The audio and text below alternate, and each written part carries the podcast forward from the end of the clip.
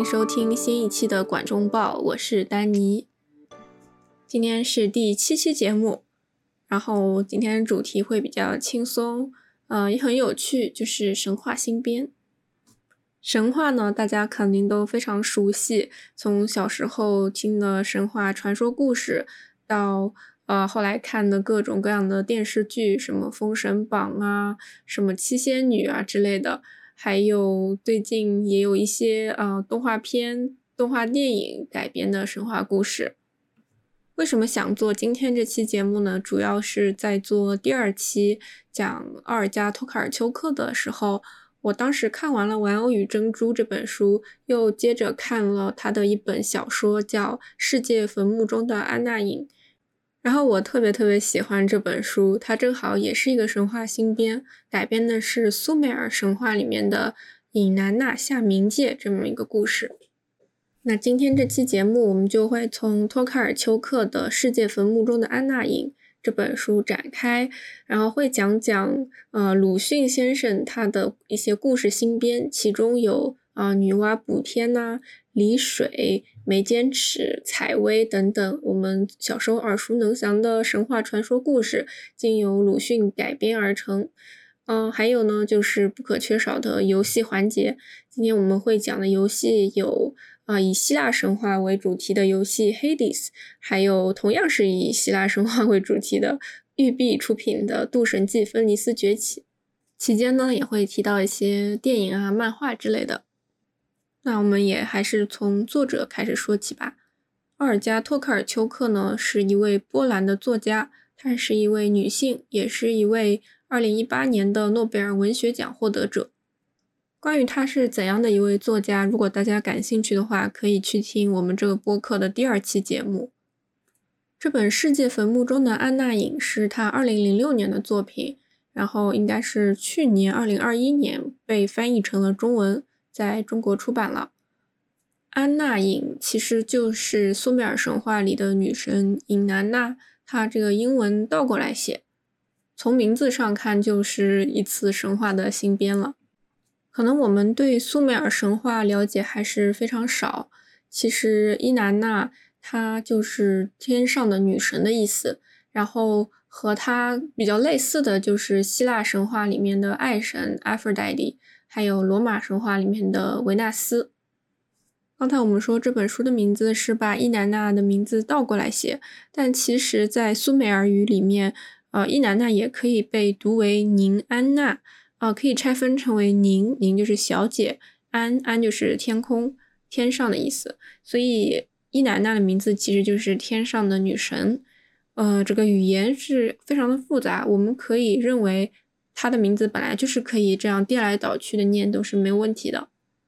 那么用最最简单的方式解释一下伊南娜下冥界这个故事，就是说伊南娜她有一个妹妹是冥界的女神，然后伊南娜是天界的女神嘛，呃，他们两个可以说是双生子，然后互为正反面。这个冥界的女神，她的丈夫去世了，伊南娜就到冥界去看望她，但是她这个妹妹不理睬她，并且要给她经过重重关卡，每过一个关卡呢，伊南娜都必须要脱掉一些珠宝或者衣服。等到伊南娜来到她妹妹的面前的时候，呃，她已经一丝不挂了，然后她的妹妹却还是杀死了她，任由她的尸体腐烂。这个时候，伊南娜的侍女。就到天界去找伊南娜的父亲，有好几位父亲，啊，他们都是更更大的神啊，请求他们的帮助，但是他们也不理睬他。最后，这个侍女啊想到了一个办法，就是找这个伊南娜的相好的，把他作为替换，呃，就是把他留在冥界，然后把伊南娜救出来，让他复活这样子。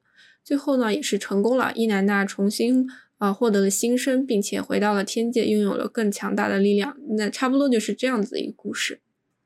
可以说，托克尔丘克的小说里面和这个流传下来的神话故事是一样的，因为他在剧情上没有什么改变，所以读起来好像和托克尔丘克的其他作品有点不一样。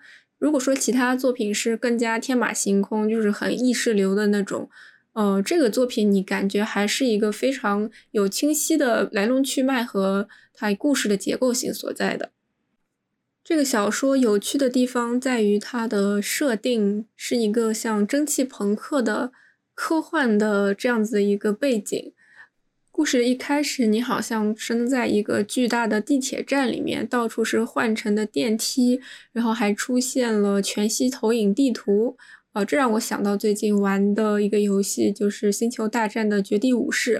然后接下来，它有很多描写这个城市如何生锈、如何有点衰败的，让我想到了日本的一个漫画，叫《少女中尉旅行》。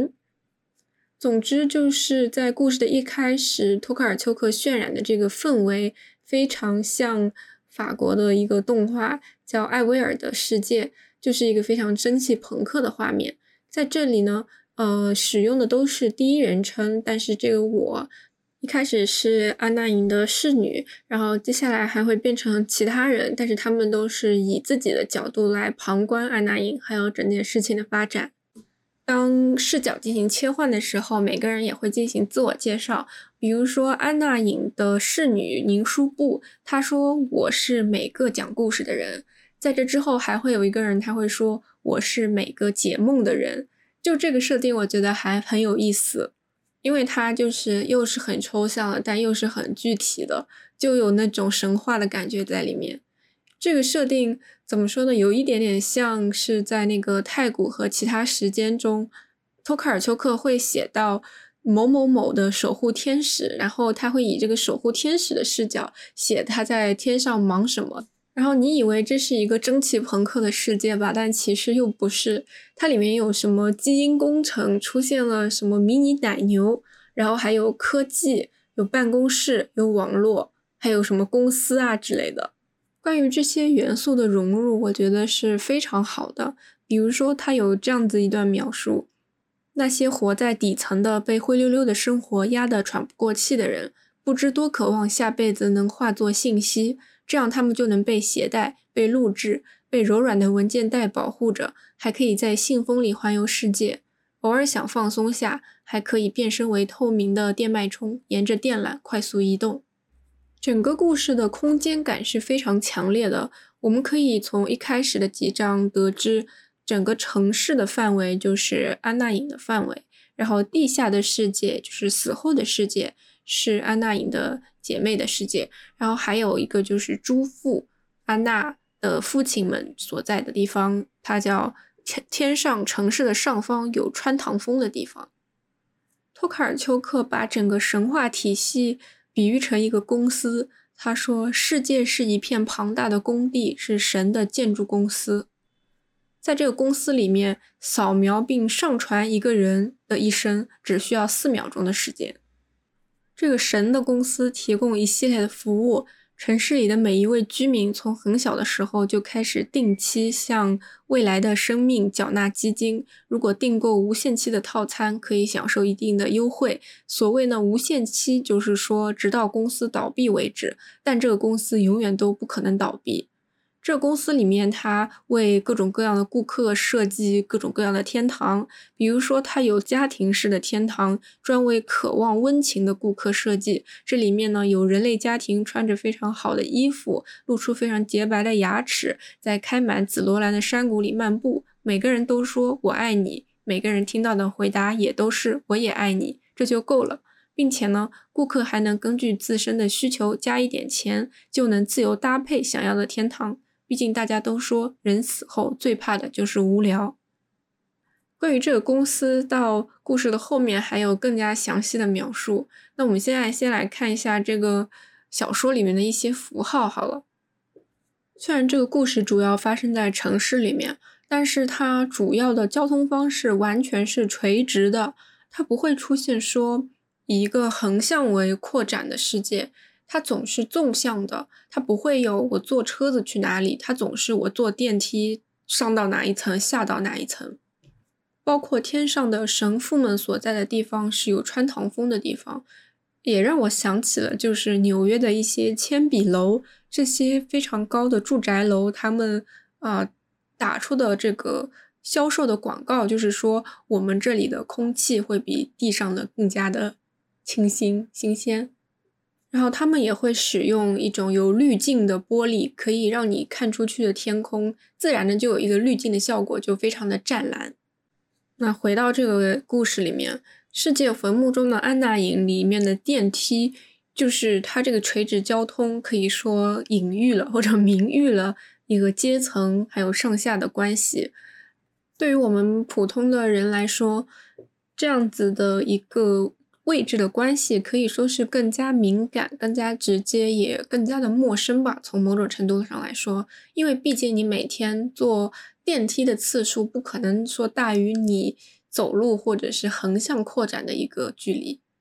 另外呢，故事中也经常会出现一个硬币，然后讲它的正反面怎么样的。其实我觉得也是很明显的在说安娜颖和她的冥界的姐妹互为正反面。但同时也讲的就是一个人他的正反面。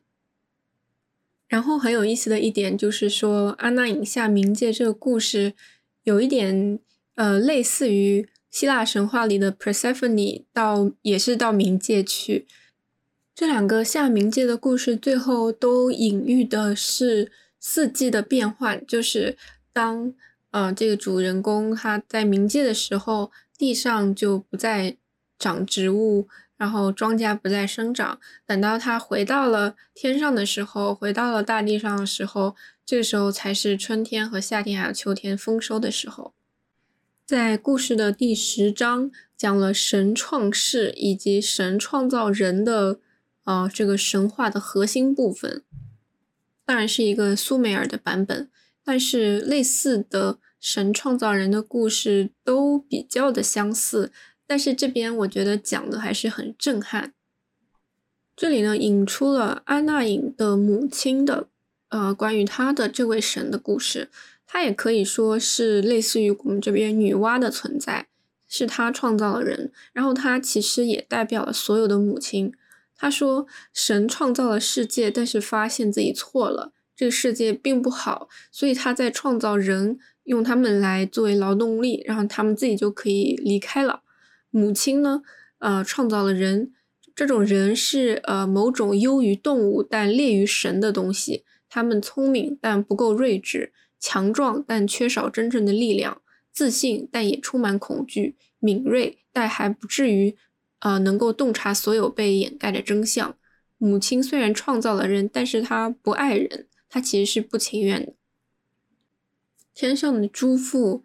给予这些小生物一次性的性别以及某种粗劣的模仿能力，直到他自己也对此感到恐惧，但只持续一瞬间。很快呢，他又给予了他们短时的快感，来弥补他们要承受的耻辱，并为其发明了以死亡来结束短暂的生命。正因如此，他们的生命才这般短暂，以至于他们还来不及察觉出他的整个计划。我觉得在鲁迅的故事新编里面的第一篇女娲，她其实有一点点像这个故事中的母亲，就是呃鲁迅笔下的女娲，她创造了人之后，她觉得人超级丑，然后她她就不是很想跟他们接触，她就不管他们，她开始摆烂，但是发现他们越来越多，然后不停的聚集在她的身边，然后不停的跟她来互动。然后女娲觉得很烦，她就想要躺在山坡上睡觉，她才不想管这些破事。然后到了天出现一个大缺口的时候，她也是就随便的想要赶快把这东西修好吧，好烦呐，好烦啊！就是整篇小说都是这样子的感觉。但是有点不同于女娲的是，呃，在世界坟墓中的安娜影这个小说里面，安娜影的母亲她有这个创造人的能力，她也是。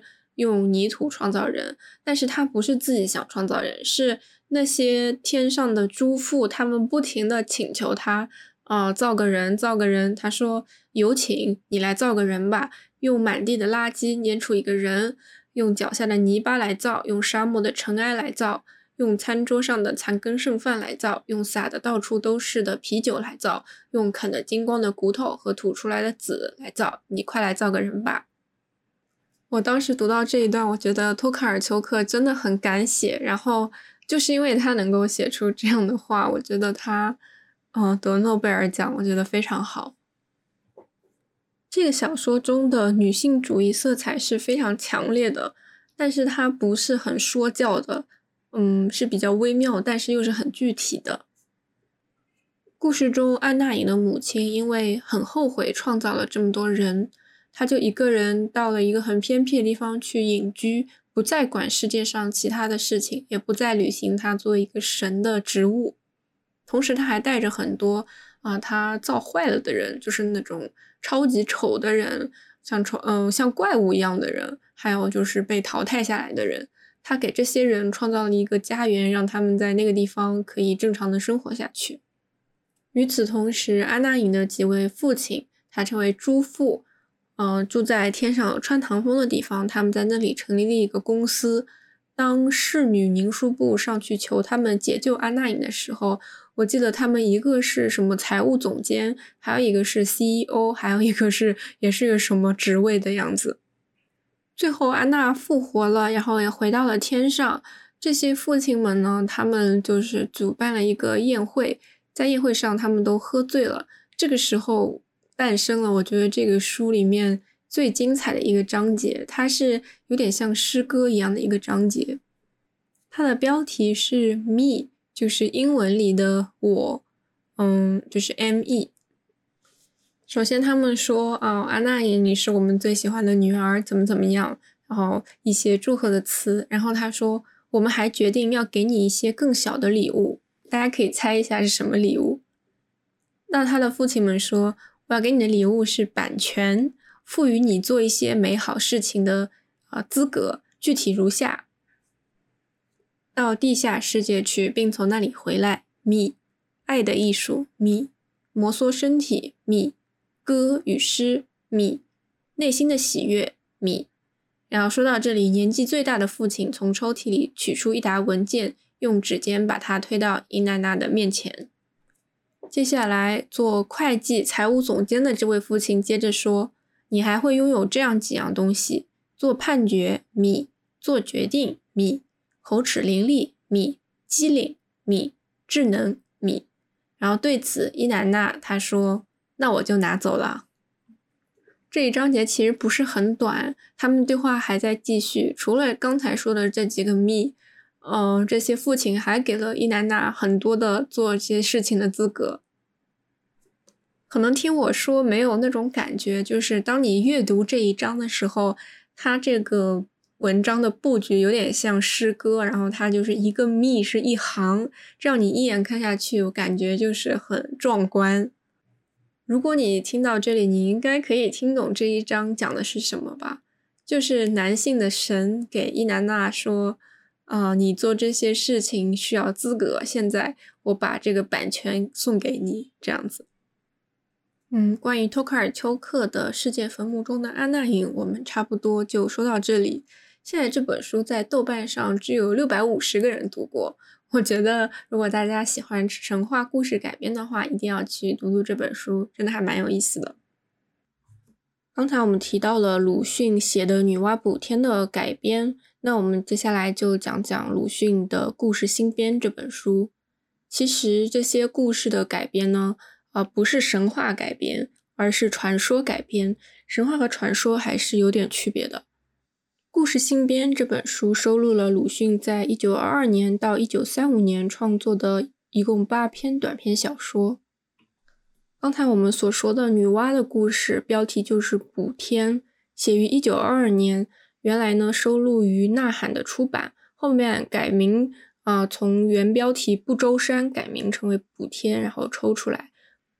之后还有嫦娥奔月的故事，眉间尺为父报仇的故事，啊，大禹治水的故事，名字叫离水；还有墨子的故事，名字叫非攻；还有呢，伯夷和舒淇的死亡的故事，名字叫采薇。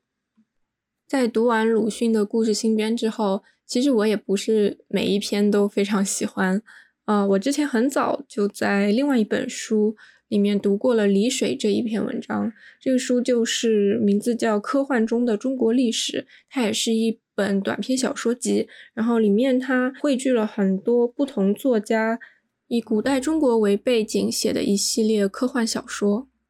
这本书其实它的选题还是很有意思的，它里面。有不同的时代的背景的故事吧，比如说有三国的，然后也有后来到民国的。不过非常遗憾的是，这个书我都不记得我有没有读完。然后我读过的这几篇里面，我印象最深刻的还是鲁迅写的《离水》。《离水》的改编，它比较有意思的地方是加入了很多民国的或者说现代的元素，比如说里面会有学者这个身份，然后呃，他们也有飞艇啊，还会说英语之类的。然后我自己最喜欢的一篇其实是《铸剑》。也就是眉间尺的故事，这个故事可能大家挺熟悉的啊。我手上有一本《中国传说故事》，是袁科写的，然后我当时是在上海书展上面买的，买的时候没有仔细看啊，回到家发现是青少年版，所以可能里面的故事写的比较简单。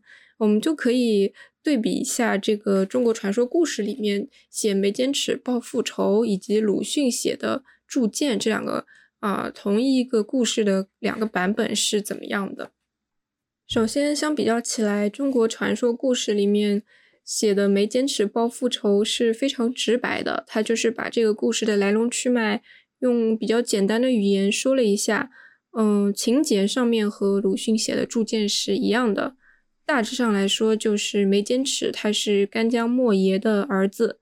然后干将因为他制造了一把呃两把宝剑，然后就被这个大王给杀了。眉间尺长到了十六岁，他的妈妈就想让眉间尺去为父报仇。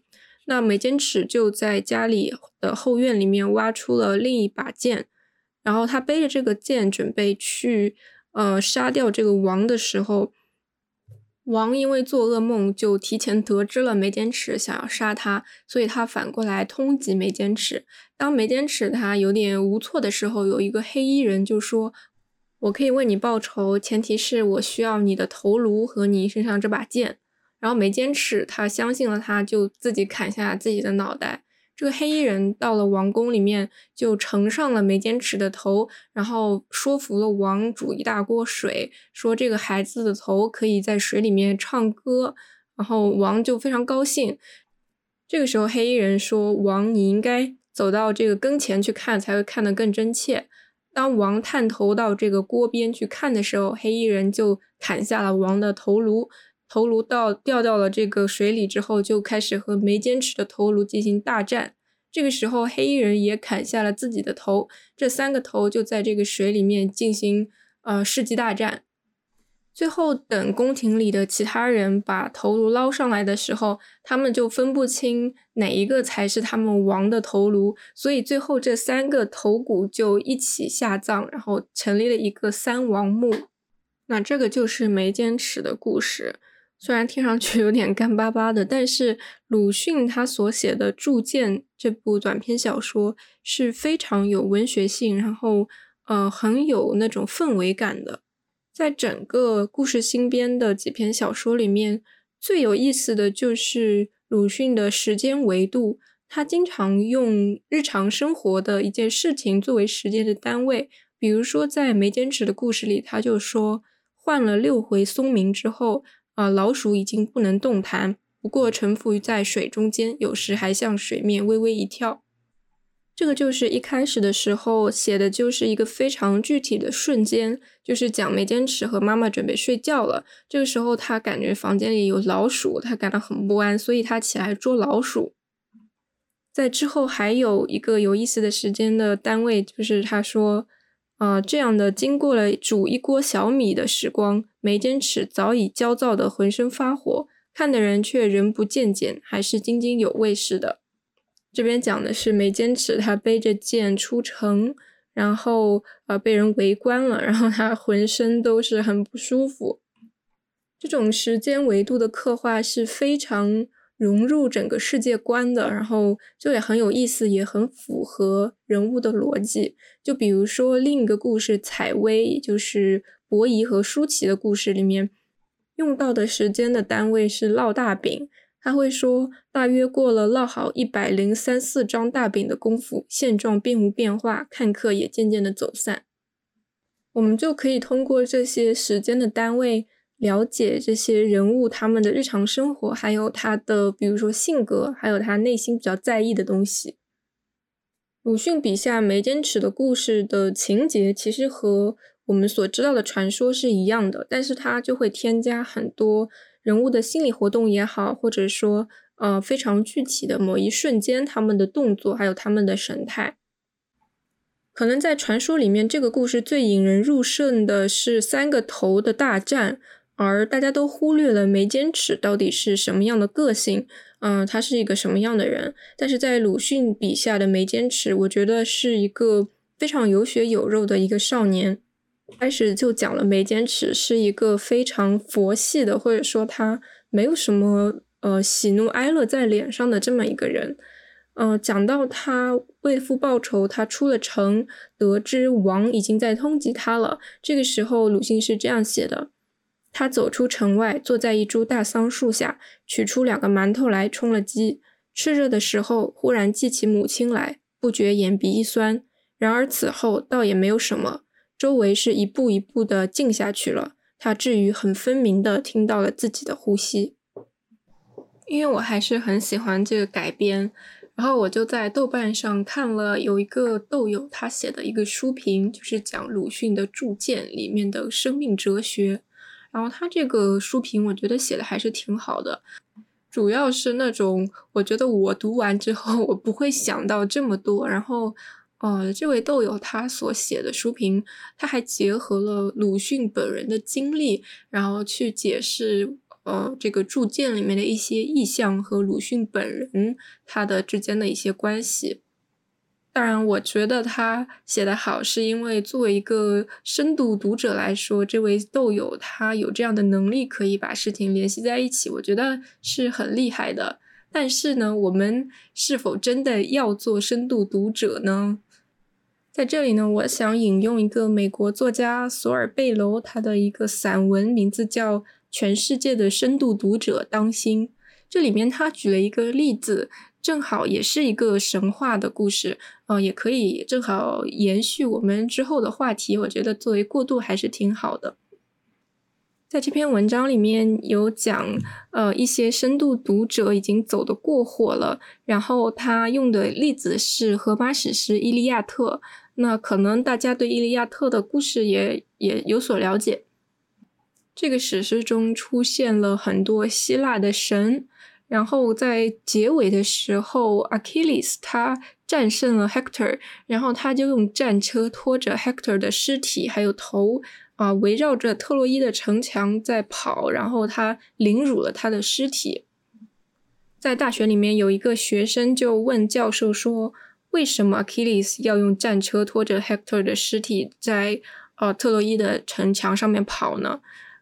教授说：“哦，这个问题很有意思，我也想知道。”啊，这个学生就说：“啊，你看《伊利亚特》里面有很多圆圈，就是圆形这个意象，比如说盾牌，还有战车的车轮，还有很多其他的圆形的东西。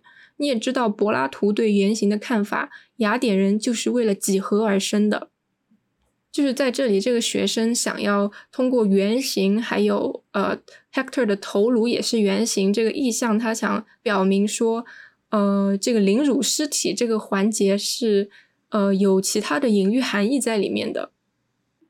接着，这个教授回答他说：“他说，上帝保佑你的奇思妙想，你有绝佳的直觉，你的思考深刻又严肃。但是我一直在相信，Achilles 这么做是不是因为他只是太愤怒了？”这篇文章的作者贝楼他就说，必须是一位非凡的教授才能意识到 Achilles 的愤怒。对于很多其他教授而言，Achilles 象征了太多，那他就不可能是任何具体的东西。那些学生们之所以慌忙地拥抱圆圈的理论，无非是因为 Achilles 的愤怒以及 Hector 的死对他们而言太难以接受了。然后贝楼他本人的主张就是说。呃，让柏拉图的圆圈由他去吧，让苏打饼干只是苏打饼干，墓穴只是墓穴，他们本身就已足够神奇。不知道大家是怎么想的？我自己从来也都不是一个深度读者，嗯，引起我共鸣的地方，就会自然而然的给我留下很深刻的印象，然后我可能会稍稍思考一下，但我不会去追寻说，把一个我很喜欢的文章或者文本，逐字逐句的去寻找它里面每一个意象和隐喻。就像之前，虽然我们用了两期的节目来讲勒古恩的《世界的词语是森林》这个中篇小说，但是我觉得大部分的地方我还是点到为止。我觉得没有必要去钻那个牛角尖去探寻它的一切。那正好讲到了《伊利亚特》还有希腊神话这些，我们就非常自然的过渡到了下面要讲的两个游戏。首先呢，一个游戏是我非常喜欢的。呃，Hades，它这个游戏我我在不同的平台上都玩过，在 PC 上有通关，然后在 Xbox 上也重新开始，然后也通关了。就是对这个游戏的喜爱可以这样子重复的玩着。在这个游戏里面，你扮演的呃 Zagreus 是冥王哈迪斯和冥后 Persephone 的儿子。你的主要目标就是要逃出地府，到呃希腊的亚林匹斯山上面。其实玩这个游戏，我觉得最好还是先了解一下希腊神话里面的一些经典故事，因为里面会出现很多神话中的人物，很多的神，还有一些凡人也会出现，但他们的对话都和历史上的故事有关。玩了这个游戏之后，我再去读的《伊利亚特》，然后我觉得我对这个游戏里面的一些人物，他们所说的话，或者说他们的个性，有了更深的认识。